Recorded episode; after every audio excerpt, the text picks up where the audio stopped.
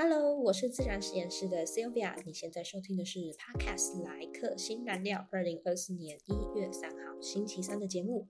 今天的你过得好吗？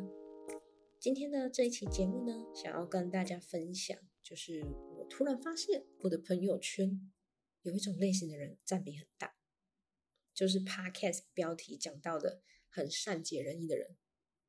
他们多善解人意，我可能举个几个例子好了。我有一个朋友，我一开始认识他的时候，我们刚好就有因为学校的关系有出游，然后他包包超大，超级大哦，就是你看两天一夜，我们的想法是可能就是一个可以装笔电的后背包差不多，因为是夏天，应该就差不多了吧。但是他背了一个登山包，登山包哦这么大哦，那为什么？因为它里面东西超齐全的。如果你现在受伤了，他根本几乎可以从他的包包里面翻出医药箱，就是绷带啊、消毒啊这些都有。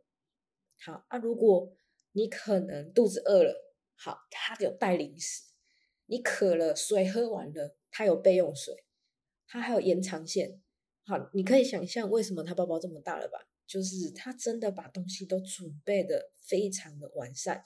大家可能都想到说，好像缺了什么，都会想到要去找他，就说：“哎，谁谁谁，你有没有那个什么东西？”哦，他基本上就像小叮当百宝袋，咻就会拿出来一个。呃，他是这么的善解人意，他会帮大家想好可能会需要什么，他把它带上去了。那还举个例子，有可能我们本来想要吃的餐厅有两间。那他可能自己本来想要吃的是 A 餐厅，在一开始我跟他讨论的时候，他就很开心的跟我说，他想要吃 A，为什么？为什么？为什么？可是当我们真的一群人在讨论的时候，他发现很多人都选 B 的时候呢，他就会改口，他会觉得说，他就会说，哦，那这样子，其实我也是想吃 B 耶，我觉得 B 的话，大家去吃的确也比较方便。可是就是在那个细微的观察下，你可以注意到，其实他还是很渴望吃 A 餐厅的。但是他考量到，哦，好像大家其实都比较想要吃 B，他如果选 A 餐厅的话，好像会大造成别人的困扰，他就放弃了他自己的选项去配合大家。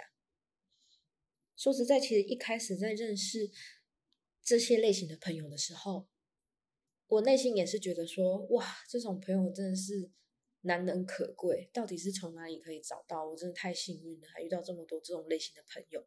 可是后来跟他们就是交情越来越好之后，会聊到一些心事，然后一些困扰，就发现其实他们并不是像我们在表面上看到的，就是这么的快乐。他其实内心有非常多的犹豫，然后或者是感受比较负面。因为其实他们在做这些付出的同时，也渴望别人给他同等的回报情感。我们先不要去指责或责怪这样的期待，因为连生养我们的父母都不见得能够不计较他养育我们的付出了。可能有的人的父母不会，但有的人父母会。这个就是这个世界上本来就有不同类型的人。那所以，更何况我们自己一般人对于朋友付出，谁是不求回报的？这件事情是很高的境界的，这是很难达到的。除非你做的是志工好了，志工你可能就会觉得这件事情的确，因为对方在你心里面是很需要被给予帮助的，所以你去付出的时候，你不会去要求对方一定要回报给你。可是，当如果对方是你的同等的朋友，你认为他跟你有一样差不多基础的情况下，你就会很容易期待你对他的好，他也可以同等回报给你。那我们再往下探索这件事情是有可能什么原因造成的？我自己发现一个比较长可以归纳出来的原因是。他们觉得要这样才能找到自己存在在这一个世界上的意义。他被人家需要，被人家请求，然后别人也愿意回馈给他的时候，他才会觉得他活在这个世界上是有意义的。我觉得这件事情我们可以先分两个面向来看。首先，我们自己会不会也有这种状态？你可以先观察一下，就是当你在决定对某个人，不论是朋友或是另一半，或是父母等等任何人身上，你付出了一个心力，在这个人身上，发现对方可能有，哎，没有感受到你的付出，或者是他不领情你的付出，再或者是。他没有给你同等回应，就是他领情了，他没有给你回应。更甚至比较过分的是，他根本不记得你有付出过。当你发现付出的对象有这些状态的时候，你可能就会生气、难过、自我否定，那甚至可能就会觉得做出更多。你很希望对方可以记得回应你，所以而做出更多的牺牲调整。其实这件事情并不是不好。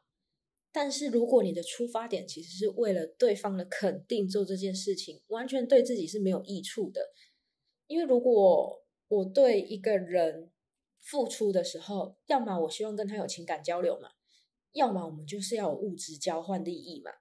但是如果你既然要的只是对方的肯定的时候，那就表示你得不到肯定的时候，你就会很容易陷入低落。如果你发现自己有这些情况的时候，我们可以怎么调整？首先，第一个，你一定要先找到属于自己的自评标准。这件事情很难，但请拜托一定要做。不管你花一年、两年、三年、四年，都一定要做这件事情。这个名词我是从理科太太的影片学到的。我会把相关的补充资讯放在我们的 Medium 上面，所以如果你有兴趣的话，可以点击我们 Podcast 的说明，上面有网址可以进去去查看。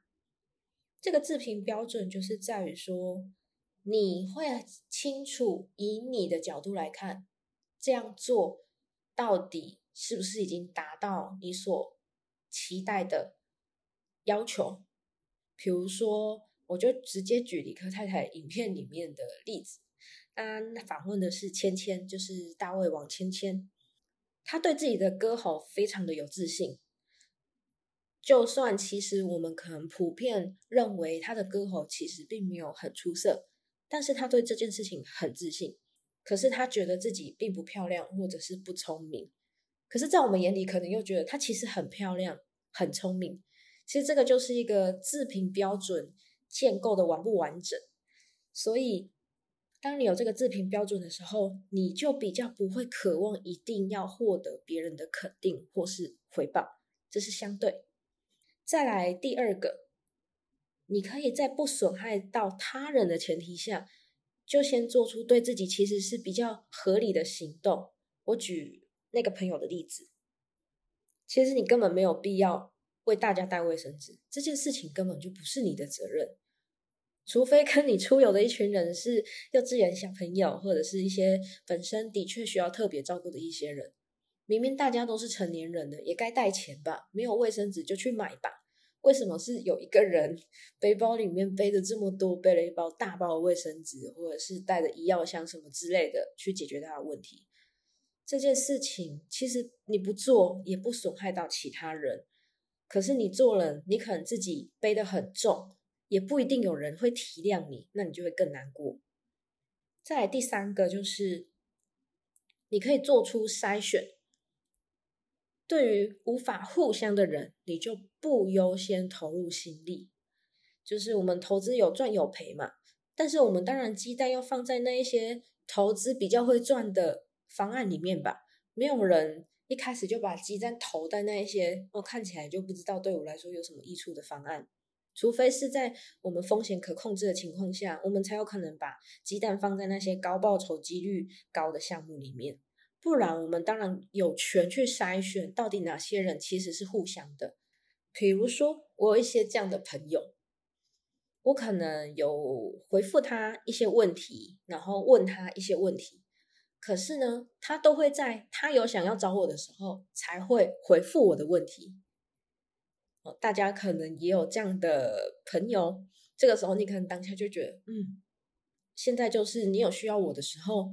你才会来找我，然后你却需要我时时刻刻可以回复给你，这样心里一定是不好受的。所以你可以去做出筛选，这样的人你就不需要优先回复了。既然他都这样对你了，你何必不如就把你的心力投入给其他也愿意给你同等回报，或者是也愿意给你回报的这些人身上。那再来，如果你发现你的周遭的朋友其实有这样的人的话，我觉得你至少记得记得一定要跟他说谢谢，给他一个肯定。当然，他有可能提供的不见得是你所需要的，这个部分都可以跟他去讨论沟通。但是，当你看到的时候，至少你要说一声谢谢。哎，谢谢，谢谢你带了这个卫生纸，下次我们应该要自己带的，你不需要再带，真的很辛苦了。再来，第二个，如果你先确认自己力所能及，那。你就再去给予他其他的回馈，这是一个大前提。我们在帮助别人前，我们都要先确认自己是有余裕的空间去帮助的，而不是耗尽自己去帮助别人，这个就是不对的想法。我们应该先照顾自己，再照顾别人。所以，你可以也先观察看看自己，你是不是也有陷入了太善解人意的状态？如果有的话，你可以先建立自己的自评标准，还有投资项目做一下筛选。我们投资也是要选那种杠杆比较好的，不要选那种吃力不讨好的。那再来是观察一下自己的朋友是不是也有这样的状态，有的话，请你记得至少要给他一声谢谢。那力所能及的情况下，也给予他回应，让他可以感受到原来其实他的付出也是可以有回馈的。以上就是我们今天这个节目想要分享的概念。节目接近了尾声，非常谢谢你在这个时刻选择聆听我的节目来陪伴你。希望在这短短的时间能为你的生活添加一丝温暖。如果你有任何想听的主题，想要回馈给我的东西，都可以到我的说明资讯栏这边，我有留一个表单的网址，你都可以填写给我哟。记得，请一定要优先照顾好自己，我们再去照顾别人。明天再见，晚安。